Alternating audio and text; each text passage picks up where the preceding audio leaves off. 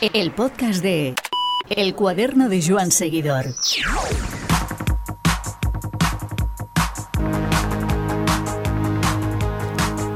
Cuando el otro día Wout van Aert ganó la Copa del Mundo en Val di Sole, sabedor de la posibilidad olímpica, dijo Raudo que el ciclocross es una modalidad que se puede celebrar en cualquier escenario, desde una playa a una estación de esquí pasando por todo tipo de lugares. Lo que argumentó el campeón belga no es más que un anhelo en voz alta de una modalidad que sabe que cualquier opción de crecer y ser más fuerte pasa por entrar en la cita de los cinco aros.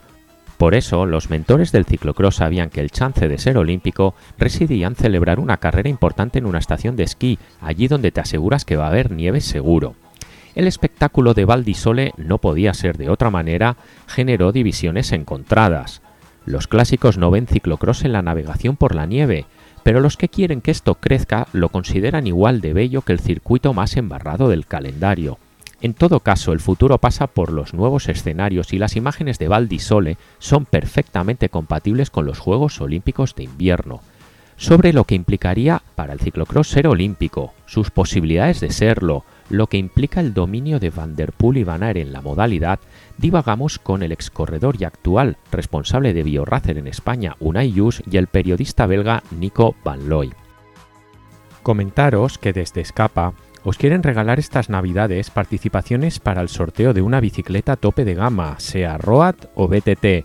Déjanos un comentario en nuestro perfil de iVox y te enviaremos una participación. Encuentros con el ciclismo. Estamos con una Yus, como bien sabéis, ex ciclista profesional, también obviamente corredor de ciclocross, incluso campeón de España un año que pudimos verle en, Busturia, en, en Vizcaya y actualmente responsable de la marca BioRacer para España. Hola Unai. Hola, buenas. Y nos acompaña también periodista de ciclismo muy conocido por todos, eh, amante del freaky cross, como él dice, nuestro querido amigo Nicolás Van Looy. Hola Nico. ¿Qué tal? Muy buenas. Tenemos ambos eh, presentes, eh, bueno, presente la, carrera de, de Valdisolet, cómo se desarrolló y las imágenes que dejó. A mí me gustaría preguntarte, Unai, desde el punto de vista técnico eh, y purista del, ciclocross, eh, ¿qué significa para ti, o bueno, qué implica para ti correr sobre nieve? Y si realmente se, se respeta la esencia del ciclocross a tu juicio corriendo sobre nieve. A ver, pues tengo sentimientos encontrados y de hecho lo puse lo puse en Twitter durante la semana antes de, la carrera. La verdad es que todos, eh, por una parte, estamos deseando de dar ese salto y, que, el ciclocross se convierta en, modalidad olímpica, pues por, todo lo que eso conlleva, sobre todo a nivel económico, ¿no? Que, entre en lo que es un comité olímpico y que haya una inyección económica importante para la selección española.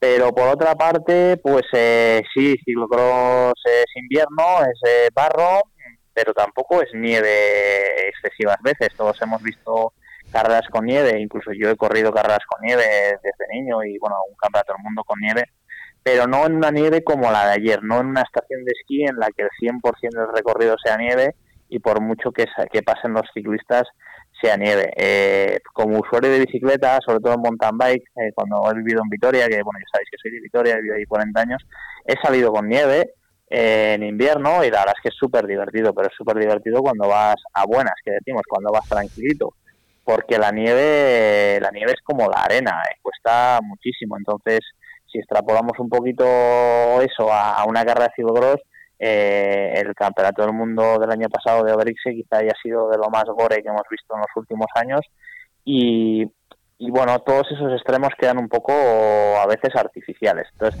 lo de ayer, pues me gustó. Eh, tampoco he podido ver muchas imágenes, pero, pero por otra parte, como dices tú, pierde un poco la esencia. Pero bueno, eh, ¿cómo resumirías la, dificultad de, de, circular sobre la nieve, Unai? Pues mira, se puede ver en imágenes y vídeos que corren por, por las redes hoy mismo. Eh, pues puedes ver un vídeo, creo que es, bueno, creo que es una, creo que es Marian Bosch del, del Jumbo, que va bajando y en una recta eh, ella sola eh, se va a la izquierda y se como una estaca. Eh, se le va la bicicleta y se como una estaca. Entonces, bueno, pues el, hielo es muy traicionero, todos los que han conducido en, hielo lo saben, y bueno, la bicicleta se vuelve ingobernable en, algunos tramos.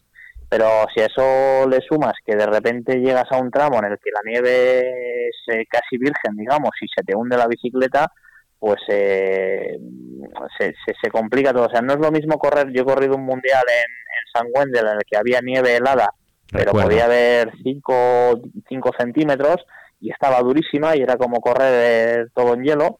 Hmm. Eh, pero claro, lo de ayer era, te encontrabas con zonas en las que la bici se hundía, zonas en las que estaba dura y patinaba, hmm. entonces, no sé, era, es complicado, es complicado gestionar una carrera al 100% en, en nieve, pero bueno, también hay que reconocer que, que lo que te estaba diciendo, la vida es evolución y no podemos centrarnos en no, si ha sido así hasta ahora, tiene que seguir quizá tengamos que hacernos la idea de que puede haber algunas carreras así. No todas, pero puede haber algunas así, ¿por qué no? Nico, de hecho, el propio Wout van Aert eh, comentó al final de la carrera que el ciclocross es ese deporte que se puede organizar en cualquier sitio, ¿no? No sé cuál es tu visión al, al respecto. No, hombre, a ver, yo estoy muy de acuerdo con lo que ha dicho Unai en el sentido de que, por un lado, es verdad, para empezar, eh, no, la nieve no es una superficie sobre la que se compita, a pesar de que, como él mismo ha dicho, ¿no? es, la especialidad invernal, es una especialidad que se, que se mueve mucho por Centro Europa, con lo cual quizás en el imaginario podamos decir, oye, pues sí que debería de haber varias carreras con nieve.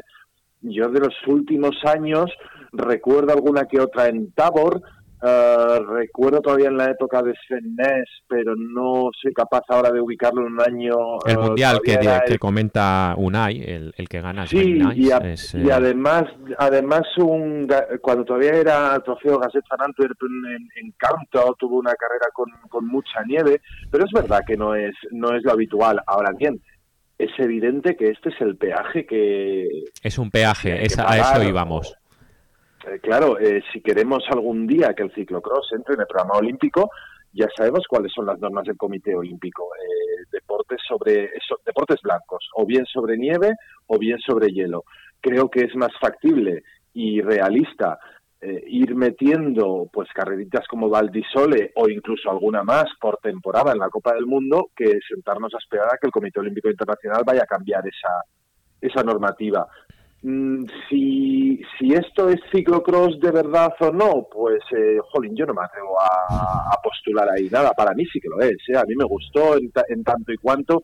También me gustan, me gustan las carreras de Ostende o Coxhead, donde, donde eh, se, se disputa sobre arena. Ahora, ¿Tienen que ser todas las temporadas sobre arena o tienen que ser todas las de la temporada sobre una chocolatada eh, que no puedan, que los, que los ciclistas apenas puedan dar pedales o tienen que ser todas sobre hielo o todas sobre, por cierto, Bieles, eh, el subcampeonato del mundo de Felipe, hmm. eh, fue sobre, sobre todo sobre hielo.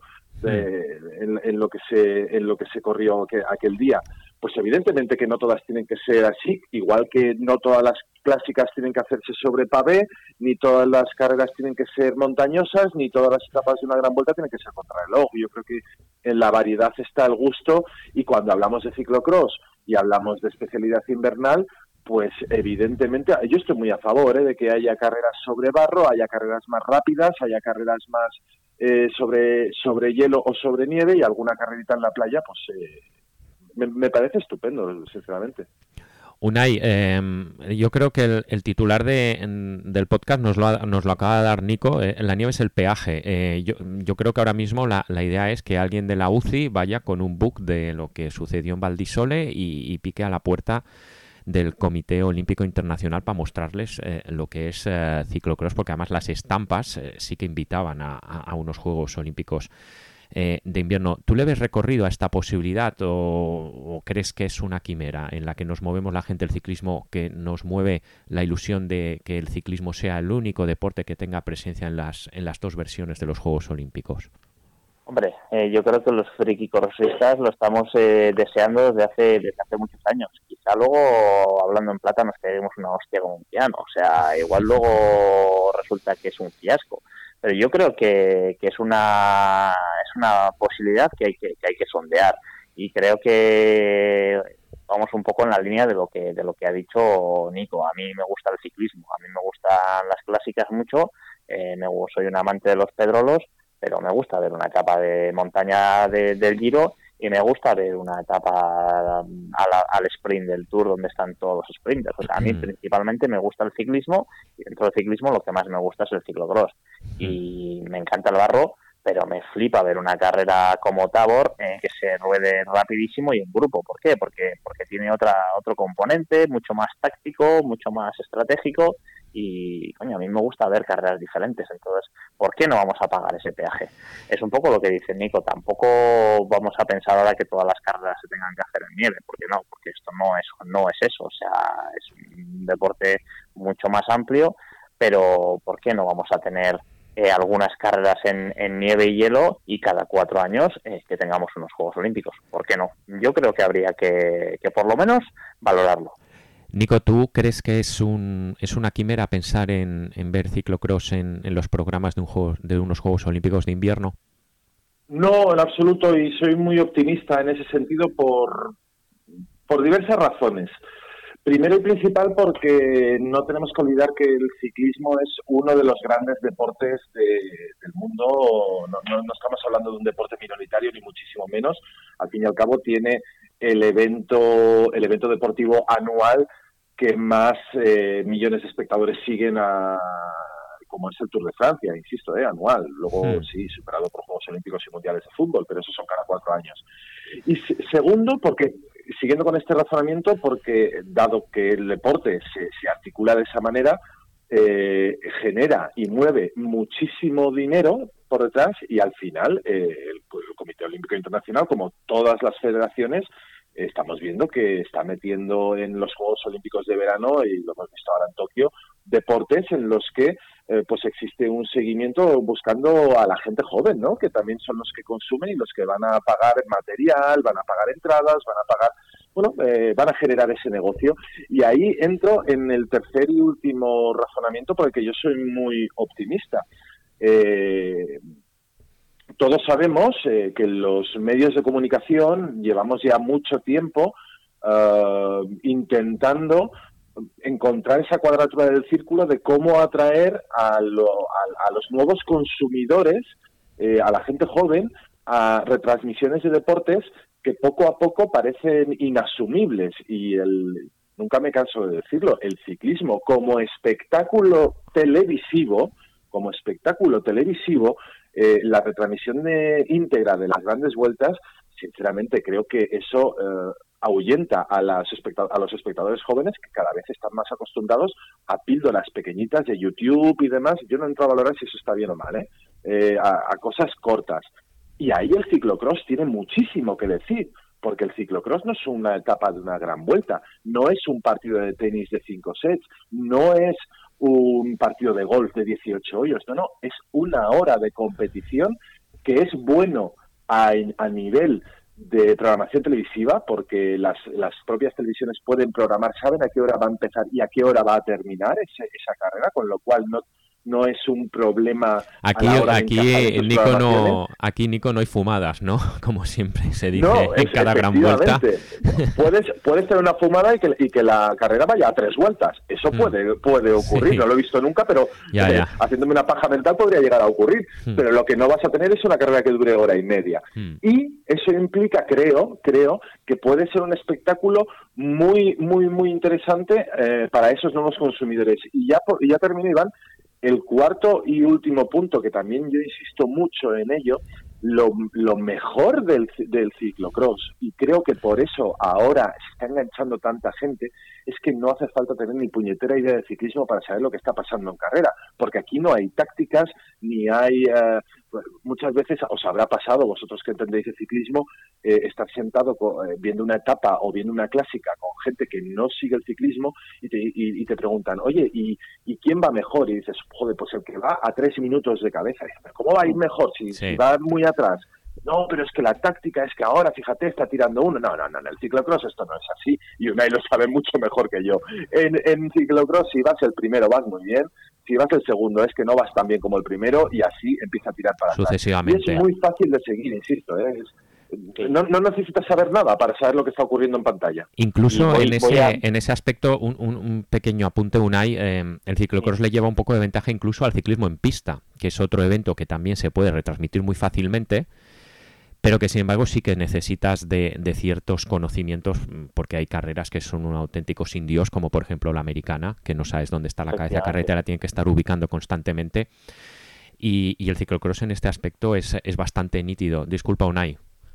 Sí, no, un poco aprovecho lo que, lo que acabas de decir. Eh, la verdad es que el formato del ciclocross como retransmisión eh, televisiva es perfecto, porque no es que solo sea que sea una hora, sino que eh, la distancia de la vuelta o, de, o el tiempo por vuelta es perfecto para que con, pocas cámaras fijas se pueda captar todo y se pueda captar cabeza de carrera, perseguidores y no te montes el, el lío como pasa en, pista que, que, has dicho tú. O sea, yo recuerdo este año el último campeonato del mundo, eh, la Madison, que a mí es la prueba que más me gusta, eh, o sea, era, incluso para mí, era difícil en algunos momentos decir, coño, ¿quién ha atacado? ¿Dónde está? O sea, la Madison es sencilla de seguir relativamente en el velódromo, pero en televisión no, no lo es tanto, la verdad. En un velódromo sí que la ubica siempre mucho mejor, porque además ves a los jueces marcar la cabeza y demás, pero en el velódromo es más complicado yo creo que, que, el, que, esa es otra de las ventajas que, no ha dicho Nico, que es eh, el, el, formato del ciclocross. Y además, si pensamos un poco, el mountain bike, que nos ha comido el mijo en ese, en ese aspecto y llevan los Juegos Olímpicos de verano ya unos, unos años, hmm. el mountain bike, en la Copa del Mundo ha evolucionado hacia una especie de ciclocross, circuitos muchísimo más pequeños, más concentrados, más artificiales, más eh, televisivos, de, de venta televisiva, y pruebas de una hora veinte minutos, no de dos horas y media como era en los inicios del mountain bike. Mm. Está claro, sí señor. El recorrido que dices del mountain bike sí que podría ser, eh, sí que podría ser un ejemplo claro de, que este formato sí que tiene cabida en, un programa como el Olímpico y sobre todo en, una programación de, una televisión. Em, porque, eh, Nico, el hecho de que el ciclocross entrase en el programa olímpico, estaríamos hablando de entrar en primera división en todos los sentidos. Hombre, por supuesto, solamente, solamente hay que pensar en el, en el caso español, y aprovecho que estáis hablando del mountain bike. ¿Cuántos grandes eh, crossistas en, en, los últimos años eh, ah, no se nos están yendo al mountain bike por el, por el simple motivo, ojo, y muy respetable porque esto esto es incriticable. Eh, me niego a que alguien critique a un ciclista Hay que ganarse la vida, está claro. Sí, sí porque porque se van a, un a un deporte que con las becas olímpicas y con el y con la apuesta eh, que se deriva de, poder estar en los Juegos Olímpicos y en las marcas comerciales les facilita un modo de vida que el ciclocross hoy por hoy en España bueno en España el ciclocross fuera de Bélgica y algún caso muy puntual en Países Bajos, porque tampoco nos vamos a volver locos, que en Países Bajos, eh, aparte de Vanderpool y, y, alguno más, tampoco hay tantos que puedan vivir de ello, es imposible. Una vez que tú entras en el, en, el programa olímpico y empiezas a tener esas ayudas del Consejo Superior de Deportes, empiezas a tener, insistimos, esos contratos de televisión, porque el, eh, ya empiezan a haber ahí, no, me imagino que la gente que está fuera de los medios no lo va a entender muy bien, pero bueno, cuando es un deporte olímpico ya empiezan a existir obligaciones, sobre todo por parte de entes públicos, de retransmitir o de emitir una cierta cantidad de horas al año de, estos deportes. Oye, eh, es, un cambio de juego brutal, mm. brutal. Y probablemente no tendríamos que estar esperando a que por generación espontánea nos salga el próximo Felipe Orch y que sea un enamorado de este deporte, esté loco y tome la decisión de no irse al mountain bike donde puede ganar más dinero, sino que sigan esto por romance. Incluso un ahí estaríamos hablando de, que el de que eh, abriríamos la panoplia de países sería más amplia, más países apostarían por el ciclocross y no estaría tan concentrado como está sucediendo ahora mismo en Bélgica. Es que parece que me estabas leyendo la mente, es justo hmm. lo que iba a decir ahora mismo. O sea, eh, si un mal tiene el ciclocross, y fíjate, te lo dice un tío que está enamorado del ciclocross belga, es que el 99% del ciclocross se mueve en Bélgica. Corredores, grandes carreras, organizaciones, etcétera, etcétera, etcétera.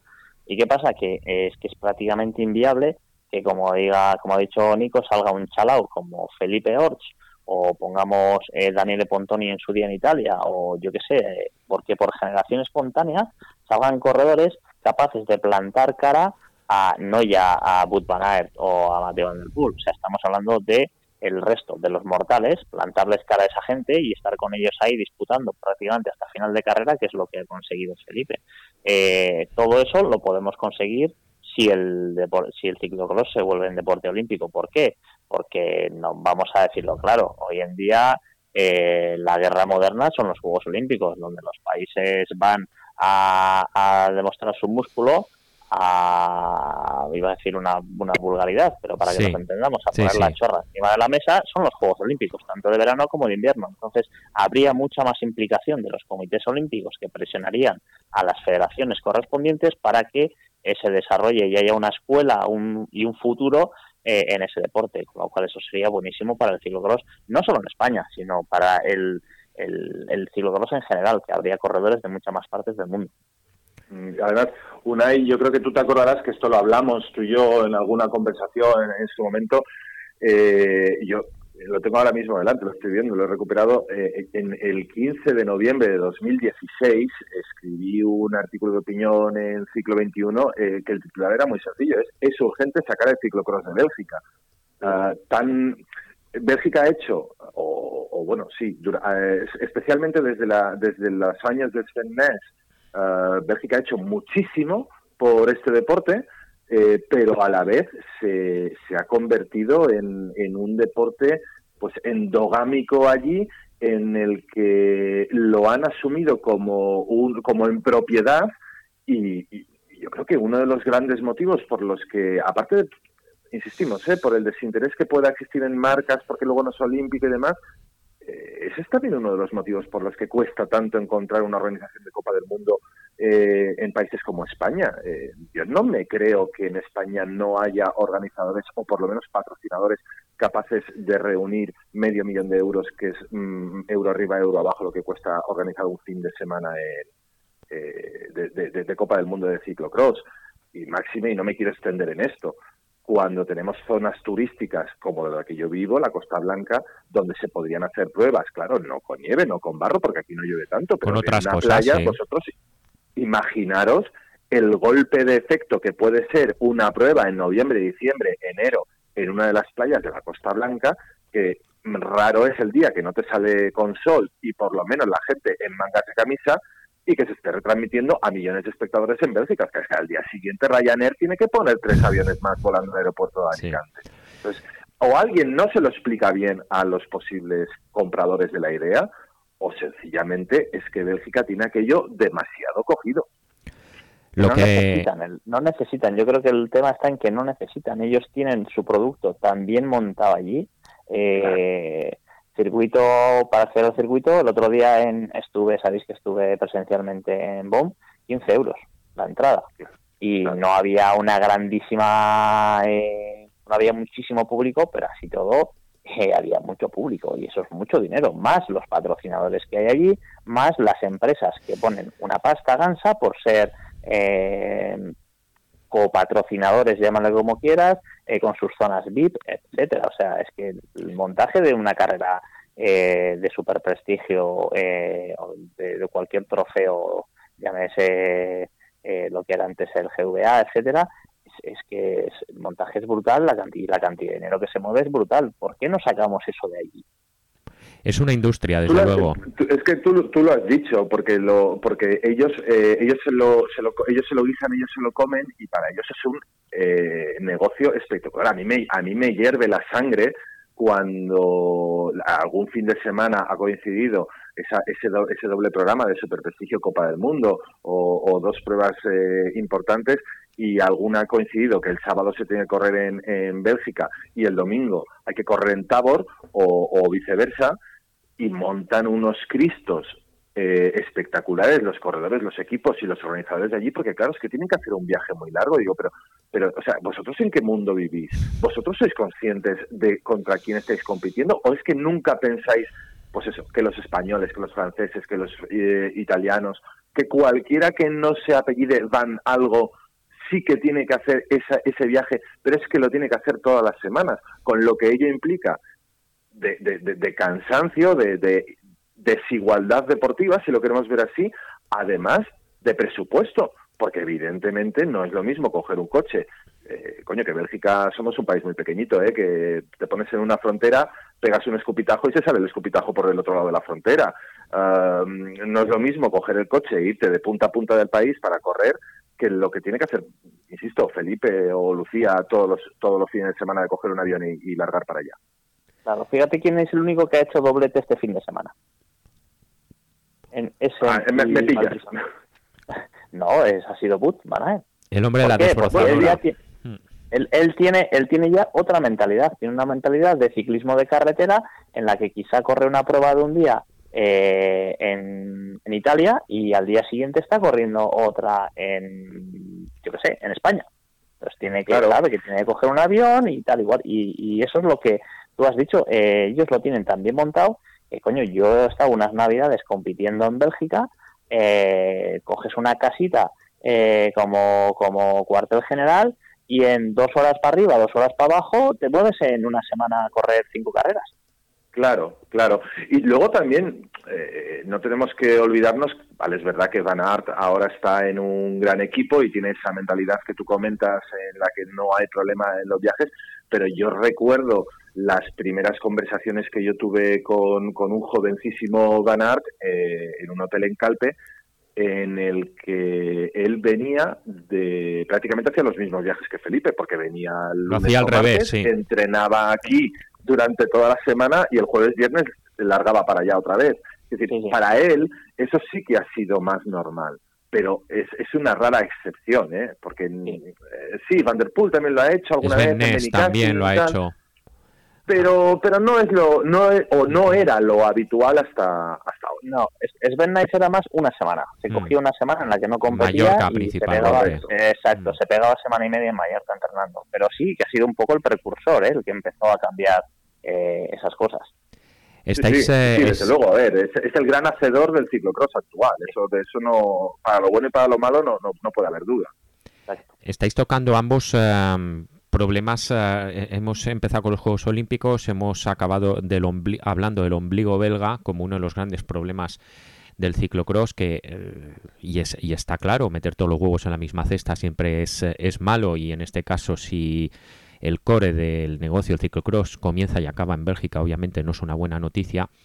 Y otra de las cuestiones que creo que no son, no son buenas para el ciclocross es eh, esa dualidad eh, Van der Poel-Van Aert que realmente mm, no sé hasta qué punto vosotros, eh, entre comillas, os deslegitima lo que hemos estado viendo hasta que ha entrado Van Aert en competición eh, la temporada de ciclocross. No sé si vosotros eh, tenéis ese sentimiento que yo sí que veo arraigado en muchas personas por comentarios que veo en redes y demás. Eh, mm, una y no sé si tú tienes esa sensación.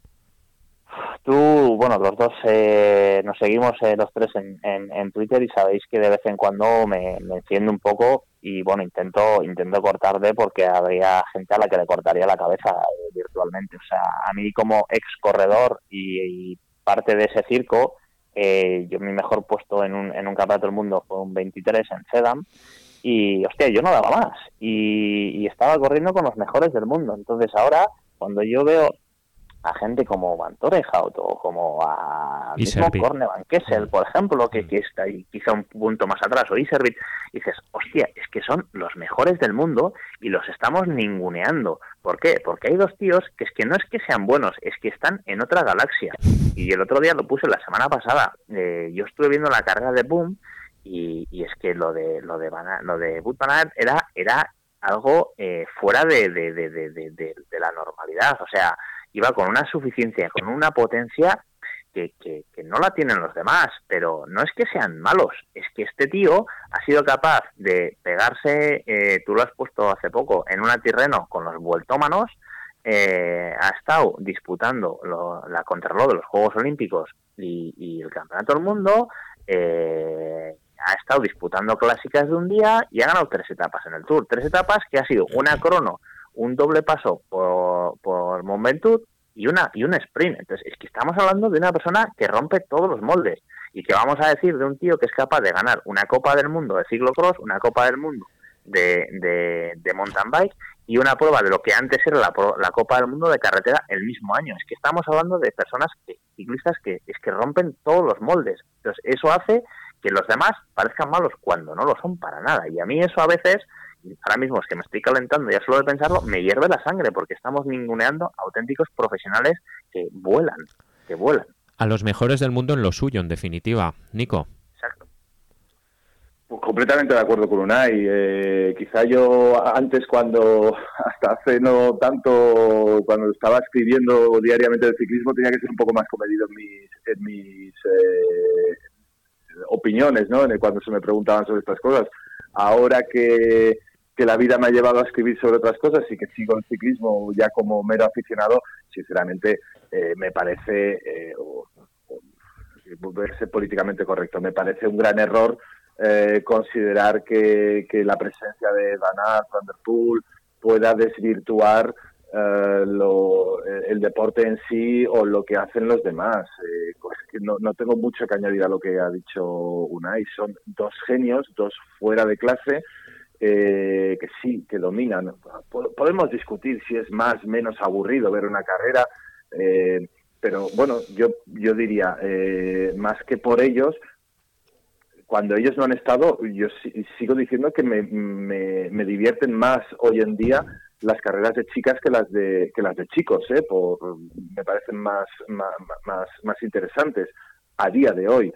Pero vamos, eh, pensar que no sé si te gusta el ciclocross, ¿eh? Yo eh, hmm. incluso antes de que vuelva Van der Poel, lo normal es que Van Aert en carrera que tome la salida vaya a hacer un solo y vaya a ganarlos, pero es que no me planteo dejar de ver la carrera por, por, por ese motivo, porque disfruto como un enano sencillamente viendo ese manejo, ese, manejo exquisito que cada uno en su estilo eh, tienen de la bicicleta, de, a nivel técnico, a nivel táctico, pues eh, oye, nunca nadie se planteó durante los cinco años de Miguel si, si el Tour estaba desvirtuado por el dominio que tenía Miguel, o los cinco años de, perdón, los cuatro años de, de Froome, no sé, no, no, es que no veo la discusión ahí, sinceramente. ¿eh?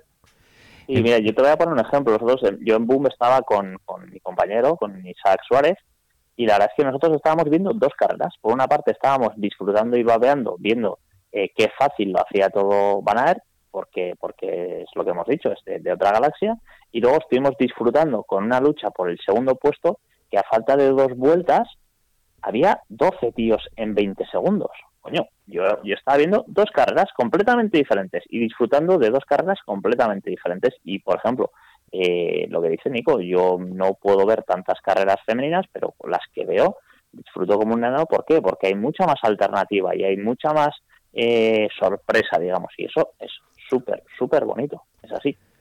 Chicos, para concluir, en el choque de trenes que emerge en el horizonte, cuando Mathieu eh, empiece a competir, ¿os atrevéis con un pronóstico, Nico? No, no, no me atrevo con un pronóstico, pero la, la, razón, mi parte racional, me dice eh, que no hay motivo para pensar que no se vaya a repetir lo de años anteriores. Eh, cuando entre Mathieu va a estar pues eh, un paso por encima de Van Aert y a su vez pues 50 eh, o 60 o 150 pasos por encima de todos los demás. Este chico es un, genio, un superdotado de la naturaleza y, no veo a, no, no, tengo ningún motivo para, para pensar que este año, porque ni Van Aert ha hecho una preparación específica más, eh, sino todo lo contrario, incluso menos específica que otras temporadas para para empezar la temporada de ciclocross y creo que tampoco Van der Poel ha cambiado eh, mucho su preparación, incluso ha hecho un poquito menos. Otra cosa distinta, y ahí es donde yo tengo la duda, es eh, dado que los dos van a hacer unas temporadas de ciclocross mucho más cortas de lo que es eh, de lo que ha venido siendo habitual en ellos durante los últimos años, pues mi gran duda va a ser eh, si quizás Van der Poel o Van Aert, ya hemos visto que no, si Van der Poel va a ir a, preparar dos, tres citas muy concretas, mundial y alguna cosa más, y entonces eso quiere decir que durante el resto del tiempo o el resto de carreras podamos ver algo más de igualdad, pero si no, no veo motivo por el que no por el que Van der no vaya a ser el, gran dominador en las carreras en las que esté. ¿Tu opinión, Unai, y cerramos? Bueno, pues eh, yo quiero verlo. Primero es que quiero verlo. O sea, cuanta más leña y más eh, barro y más eh, tiros haya en una carrera, pues, pues más divertido, está claro. Yo no sé, sabéis que soy un fan de Bus a muerte. Yo soy buista a tope, así como Nico tiene más el corazón dividido y tira más para, para los Países Bajos, yo tiro más para, para la tuneladora eh, belga. Eh, ¿Por qué? Pues porque me siento más identificado con él. Eh, recuerdo que no hace mucho me pasaste iban un, un podcast con, con David Seco y él es de, de Matic. ¿Por qué? Porque es un corredor más de su estilo, un corredor más de, de, talento, pero no talento físico, sino talento innato de técnica, de espectáculo, de chispa, ¿no? Y But es un corredor más trabajador, más sordo, más eh, que se lo tiene que currar todo un poco más dentro de que es un superclase, ¿no? Pero si lo comparamos con otro superclase como, como Van pues quizá le falte ese toque de, magia que tiene que tiene el holandés. Entonces, eh, yo creo que a los dos en la carretera les ha dado un pozo y una seguridad que no tenían antes. O sea, es cierto que en carretera y en las pruebas en las que has estado ellos se han encontrado situaciones que les han hecho madurar mucho como ciclistas y les han dado muchísima seguridad. Y a mí eso es lo que me transmitió el otro día allí eh, eh en, eh, el Bud Van Aert en, persona, ¿no? La tranquilidad y la seguridad con la que con la que corría, una tranquilidad y una seguridad que antes, a pesar de ser un corredor seguro y rocoso, no la tenía. O sea, él iba con, como Pedro por su casa y creo que este año eso vamos a ver todavía más diferencia de los dos grandes respecto al resto. Por eso, eh, veo a Booth a un nivel muy alto, eh, pero es verdad que cuando llegue el señor Van Der Poel con su magia, sacará la varita y veremos cosas que nos dejarán con la boca abierta, seguro. Comeremos los turrones, ah, disfrutándoles y haciéndole el vacío a la familia en la horita que dura la carrera. Nico, Unai, muchas gracias por el rato que nos habéis dedicado y un gran placer. Gracias a ti, un abrazo.